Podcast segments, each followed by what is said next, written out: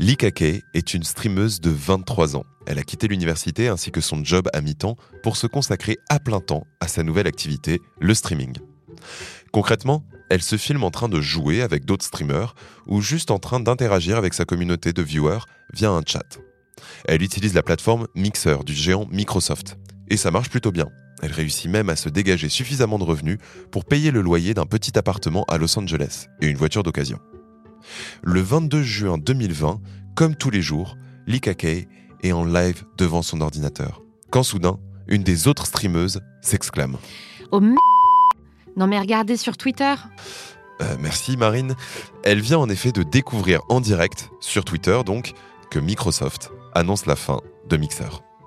Dans l'article de Wired où on peut lire son histoire, la jeune femme exprime sa frustration. Nous devons repartir à zéro. Elle fait bien sûr référence à son compte Mixer. Followers, abonnés, récompenses financières. Tout notre travail acharné, tout ce que nous avons accompli jusqu'à ce moment-là était pouf, parti. Et à Wired de conclure, même si elle est enveloppée dans un graphisme Fortnite aux couleurs bonbons, on parle bien ici d'un sujet très sérieux, celui de la dépendance de certains travailleurs de l'économie numérique aux plateformes. Un peu comme les travailleurs du clic ou les chauffeurs Uber. Orange vous présente le mémo. Bonjour Marine. Bonjour Germain. Bienvenue à toutes et à tous dans le Mémo, le podcast qui décrypte pour vous l'actualité du numérique à travers les médias. Aujourd'hui, on se penche sur la dialectique de la plateforme et du créateur. Comment s'organise le rapport entre les outils et les plateformes de l'économie de la création et les créatrices et créateurs de contenu? On pourrait parler de podcast, de YouTube, mais en la matière, le streaming concentre toutes ces problématiques. Dans cet article de Wired qui date d'il y a un an, le journaliste se demandait d'ailleurs s'il n'était pas temps pour le streaming de faire sa révolution du travail.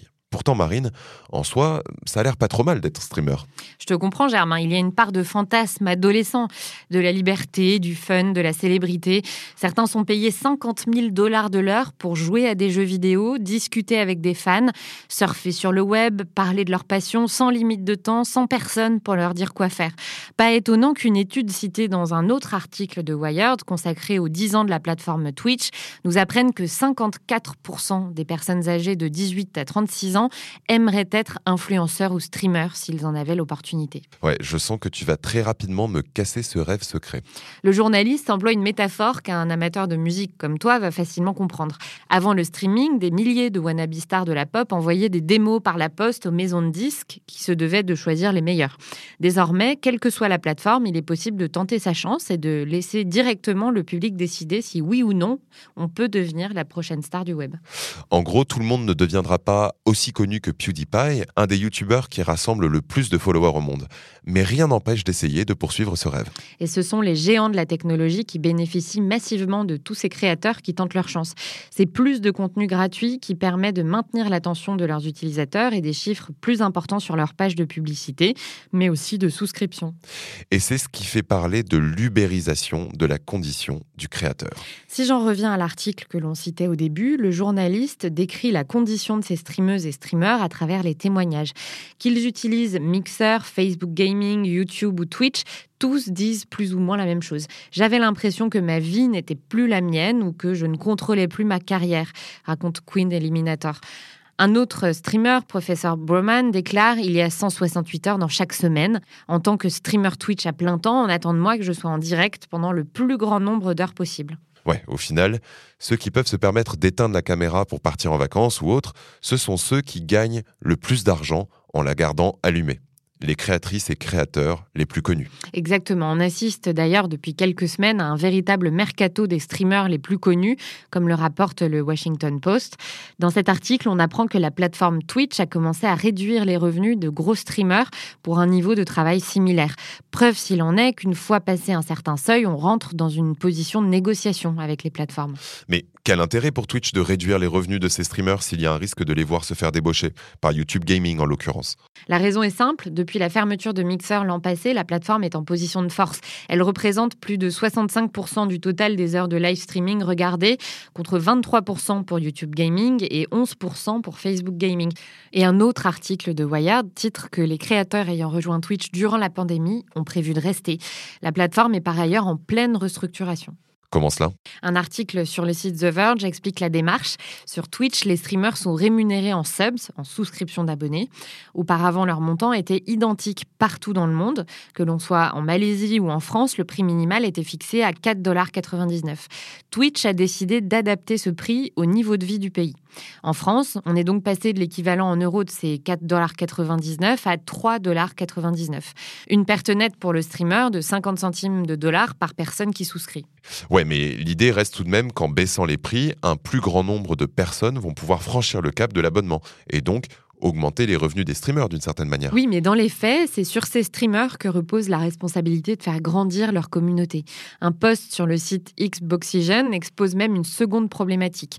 Twitch avait mis en place une compensation pour adoucir la transition. Compensation débloquée en fonction du quota d'heures de stream moyen. Tu me suis? Oui, en gros, pour toucher cette compensation, il faut réaliser le même montant d'heures en ligne que sur la moyenne des mois précédents.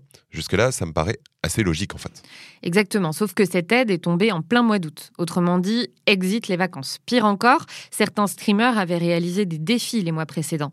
Pas de repos pour eux non plus, ils ont dû exécuter les mêmes prouesses en termes de temps passé en ligne, parfois 24 heures d'affilée. Mais c'est du staccanovisme forcé, il faut faire la révolution.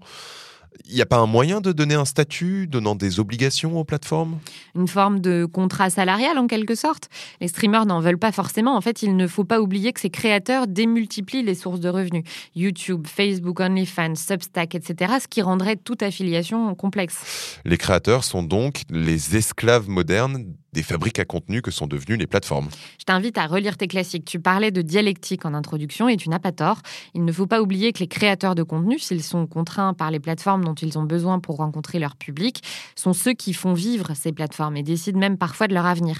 Prends le cas OnlyFans, par exemple. Alors pour ceux qui ne savent pas, OnlyFans, c'est la plateforme réputée pour être en grande partie utilisée par de nombreux et nombreuses travailleurs du sexe qui partagent du contenu premium à leurs abonnés. Exactement. Eh bien, un article du site The Verge explique qu'un de ses partenaires essentiels, les banques, permettant le paiement en ligne des souscriptions au compte de la plateforme, lui ont plus ou moins imposé de supprimer le porno sur son site. Aïe.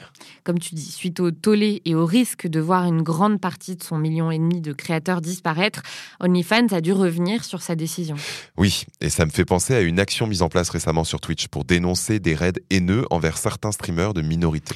Hashtag A Day of Twitch, un jour sans Twitch. Une initiative qui a fait perdre à la plateforme près d'un million de viewers. Une mobilisation qui l'a conduite à poursuivre certains streamers connus pour la pratique. Merci beaucoup Marine pour ces précisions. Et merci à vous de nous avoir écoutés. Si cet épisode vous a plu, n'hésitez pas à le partager et à vous abonner sur votre plateforme d'écoute de podcast préférée. À la semaine prochaine pour un nouveau numéro du Mémo. C'était Le Mémo, un podcast orange.